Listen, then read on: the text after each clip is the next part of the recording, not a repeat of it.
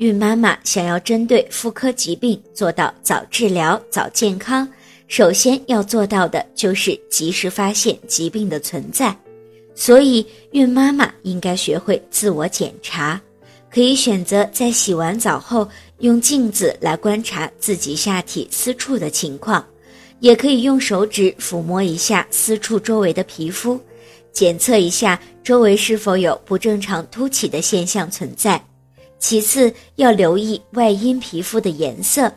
健康成熟的女性，外阴颜色略深于身体其他部位的肤色，而且肤色也会随着年龄的增长越来越深。如果发现有任何异常的凸起，或者发现阴部颜色发白或者发红时，就应该及时去医院做详细的检查。这样才能做到早发现、早治疗、早健康。如果您在备孕、怀孕到分娩的过程中遇到任何问题，欢迎通过十月呵护微信公众账号告诉我们，这里会有三甲医院妇产科医生为您解答。十月呵护，期待与您下期见面。